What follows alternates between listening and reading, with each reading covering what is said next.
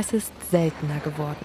Schneeballschlacht, einen Schneemann bauen oder einfach nur aufgeregt die Skier oder Schlitten aus dem Keller holen und raus in den Schnee. Damit es aber überhaupt schneit und der dazu auch noch liegen bleibt, muss es kalt sein. Unter 0 Grad Celsius. Die Schneegrenze in den Alpen wandert in den vergangenen Jahren kontinuierlich weiter nach oben. Und auch bei uns in der Region gibt es weniger Schnee.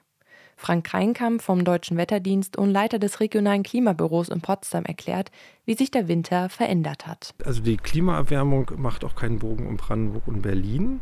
Wir haben in Brandenburg und Berlin seit 1881 im Winter etwa eine Erwärmung von anderthalb Grad. Früher hatten wir gerne im Winter mal 80 Frosttage gehabt. Jetzt sind wir so bei vielleicht 50, 60. Es gibt auch Winter, wo wir fast gar keinen haben. Dabei ist eine Schneedecke auch hilfreich für Pflanzen, denn die Schneeschicht isoliert und hält warm.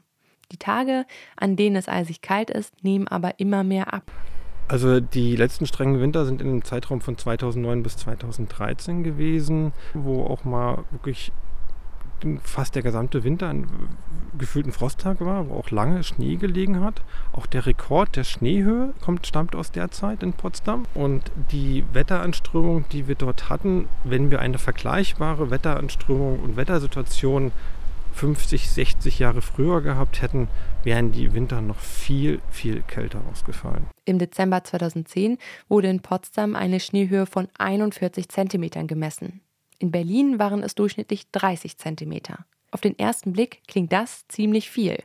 Aber hier zum Vergleich. 1970 wurden 70 Zentimeter auf dem Telegrafenberg in Potsdam gemessen. Ein Grund für die milderen Winter erklärt Klima- und Wetterexperte Kreinkamp. Dadurch, dass sich die Region zum Beispiel im Nordpolarmeer oder sagen wir, im Norden von uns in den Meeren so doll erwärmt haben, kommt nicht mehr so richtig kalte Luft bei uns an.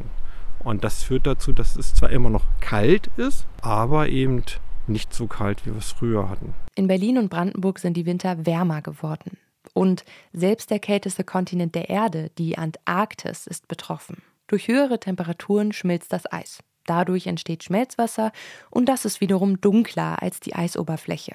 Und hier kommt das Ganze nun zum Kippen, denn so wird mehr Strahlung aufgenommen, als eigentlich reflektiert werden würde und es wird nochmal wärmer. Wie ein Dominoeffekt setzt sich das Ganze fort. Thorsten Albrecht ist Klimaforscher am Potsdam Institut für Klimafolgenforschung. Sein Forschungsgebiet ist die Antarktis. Da haben wir eine ganze Menge noch in Hand. Und da ist wirklich um dieses Risiko, dass bestimmte weitere Kipppunkte umkippen können oder teilweise auch miteinander wechselwirken können, dieses Risiko steigt wirklich mit jedem Zehntelgrad globale Mitteltemperaturerwärmung. Deswegen lohnt sich auch jedes Zehntelgrad zu vermeiden. Also gerade wenn es um die Diskussion geht, 1,52 Grad oder darüber, also auch jedes Zehntelgrad dazwischen macht einen Unterschied, beziehungsweise könnte mit hoher Wahrscheinlichkeit einen Unterschied machen. Inforadio vom Rundfunk Berlin-Brandenburg.